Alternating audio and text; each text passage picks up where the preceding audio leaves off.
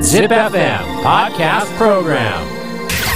Yofu Karuma and Takanome. Midnight Radio Show. double seven point eight. Zip. Warate Ito Omo. Podcast Program 笑っていいと思うさてこの時間は僕呂布カルマがあなたの質問や悩みにお答えする「笑っていいと思う」のコーナーですえー質問や悩みに答えていきます。まずはこちら。豊田市の女性。女性お正月やお盆など、年に数回ですが、会った時に親戚から質問攻めに遭います。確かに今年30になるので、心配してるといいのですが、本当に私に興味があるとは思えないのです。そういう時はどうやって乗り切ればいいでしょうか。次はゴールデンウィークあたりで会いそうです。あなるほどね。それはもうまあ本当なに毎回タトゥーが増えてたりとか、もうえらいとこにピアス開いてたりするからそれはもう聞くしかないやん、いやいや、そんなことないし。ちゃうのうん。いや、でも実際興味がそんなあるわけじゃないですよ、これ。逆に多分もうその過程に話題がないんじゃないあー恋人はいるのとか結婚は多分そういうと質問攻めなんじゃないですか。かうん今で付き合もる人そういうのってに、さ、うんあのなんかそういうう質問されることを、うんその未婚のうんうん、アラサーの女性とかがさ疎ましく思ってるってもうさ、ん社会常識としてあるやんある。なのにするんだいやなでんかも逆にちょっとおばはんってさうん、そういうのないじゃないですか。ないのかなバーリトゥードじゃないですかあの人た ち。いいように何でもあるよあの人たちは本当に。あるあるだと思いますよ正直。まあね、うん。どうやって乗り切ればいいでしょうか。こっちからなんか質問すればもう。むっちゃ嘘つけばいいんじゃないあそれも思った、ねえ俺も、うん。別付に正直に答える必要ないじゃん、き合ってる人は4人いるんだけどみたいうな。んそうドイツにしようかなと思 ってつって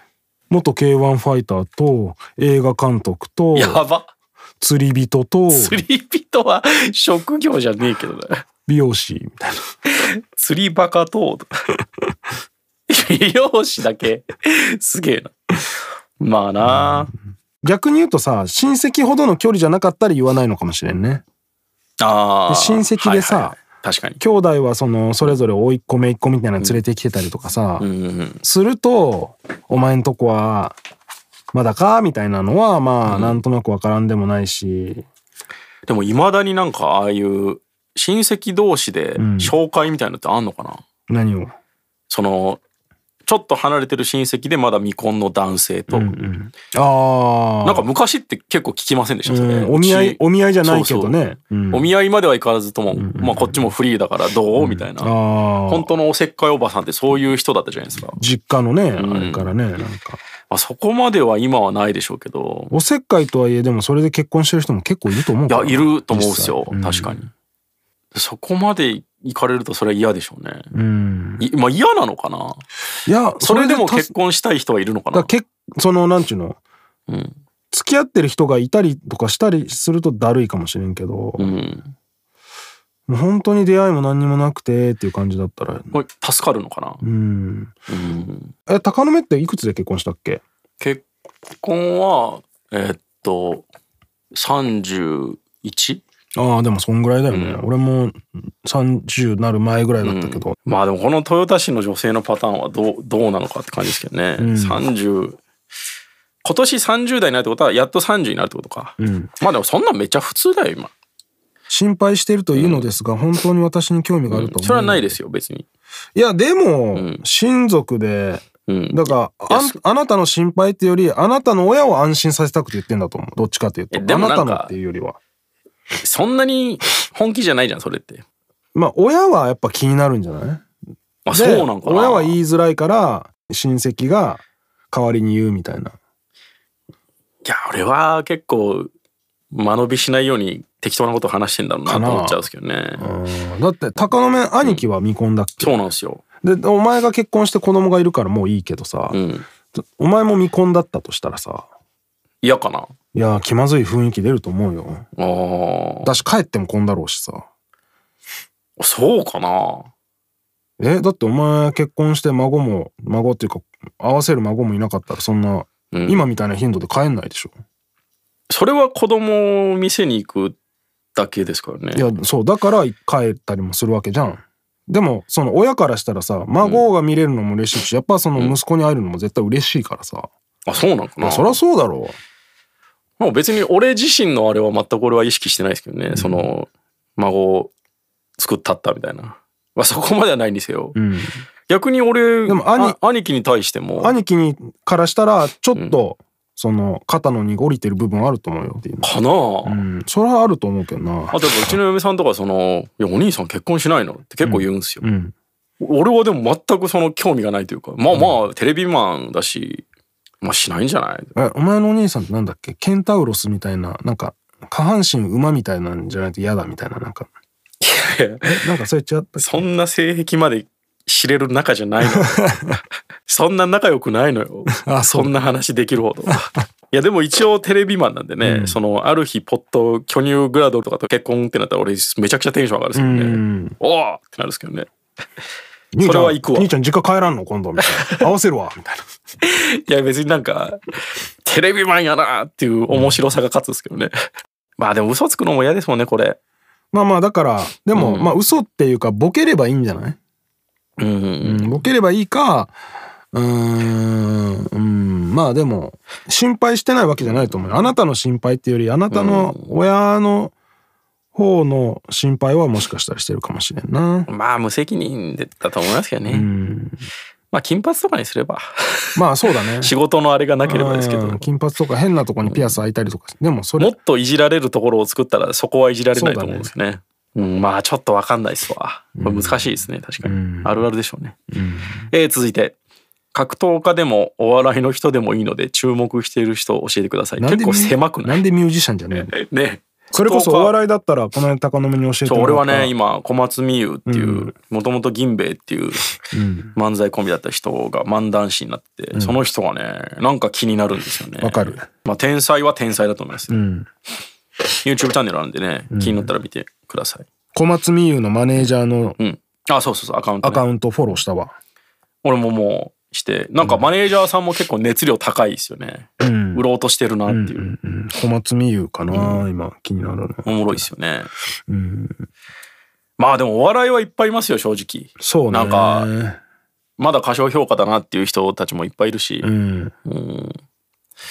そうだな格闘家。格闘技はでもどうなんですか格闘家は誰と誰、 誰がっていうより、誰対誰のうんが気になるみたいなのはあるけどね、来いやでもなんかその呂布さん最近その、やっぱ外国人選手入ってくとやばいみたいな強い。もう強い。全然、もう幻想砕かれまくり。だから今年結構勝負なんじゃないでも、K1 とかプライドがガチガチで盛り上がってた時って、はいはいはいあんまいなかったですよね日本人選手、そう。武蔵海外のガチガチ強い選手が日本に入ってきてっていうのが当たり前だったから、ああそうか別に必ずしも日本人選手が強くなきゃいけないってわけじゃなくてでまあそいつらに一矢報いれる日本人が出てきたらそれはおもろいんだけど、まあ、それがだから言言ってみれば昔の格闘技ブームですよねそう桜庭とかがねそうそうそうそうそううん確かに今までそれで一番成功した日本人ってやっぱ桜庭選手かなまだやれてたというか国内ではうーんまあ猪木じゃないリアルで猪木だと思う一種格闘技みたいなのは広めたのは猪木だかいうんら猪木ああまああとやっぱ高山ドンフライは結構、ね、あー伝説そうだねですまああれはでもちょっとプロレス寄りというか、うんうんとかまあ高田信彦とかね、高田信彦って実際わかんないんだよな俺そまあ、の、ノゲイラとやったりとあかしてたそうなんですね、あと船木ねうんあそうだうねん小川とかねあ小川ね、うんそうか時代だけど、うんまあでもあの頃ってうん海外のヘビー級の人うんが入ってきて、うんヘビー級に対抗できる日本人ってそもそも球数少なかったんだけど、うん、藤田とかいやまあそうだけど今はさ日本人その中量級軽量級がさ、うん層が厚くて確かに先に日本人のその辺のタレントができてて、んそこと戦う外国人が呼ばれてるから今そうですねちょっとあの頃とはまた図式はちょっとちゃうんだけどね。で軽量級中量級だったら強い選手いるからそれでも負けるんだけどでも井上尚弥とかは井上尚弥なんかはもうものすごいあれはやっぱ同じクラスだと全然外国人よりも強いんでしょえもうぶっちぎりでなんか上げたんですよねでパウンド・フォー・パウンドで1位に選ばれたりしてたんだよなんですかそれあのまあボクシングって階級とか団体が違うじゃん。はいはいはい。で、それをもし全員が同じ階級、あ同じ体重だなるっほたらどと確定してう、ん、一番強いそうと。ポイントつけて誰が一番強いんだで、ん世界1位になってたこともあるぐええらい強い。あやっぱあの人はむちゃくちゃ強いんだむちゃくちゃ強い。もへえう本当に桁違い。でなんであんなに強いのかわけわからんぐらい強い。しかもだってもう会見とか見ててもその勝つのは当たり前としてみたいなことをずっと言ってるもんね。まあ、であのしか人もはあの人遠だか目にら見てても。 4団体統一してはいはい。階級を上げたから、うん、でそれでどうなるかってとこででなんか2階級統一は今までないんでしょ2階級での4団体統一は多分ないんじゃないないからそれを目指してるみたいなこと言ってて。やっあとぱあはの人は強いのあか。とあれですよ天心那須川天心がそうかあボの人もねボクシングに転向したから、うん、ああそうなんですか。うん、ええそこもキック無敗でボクシングに転向したからそこも楽しみだしあーまあまあその辺そういう意味ではが盛り上がってんのかいっぱいありますよ、うんあと「ブレイキングダウン」とかのそのちょっとこう砕けた感じもそうねまあ、また人気出そうですよね、うんうんうんうんそこはでももう別物って感じでしょただまあなんかうブレイキングダウン自体もまだ始まったばっかりだからそうだけど、うそこからそれこそそのアウトサイダーとかだってそうじゃんあああったっすねずっとあんなもん不良のって言われてたけど、そこ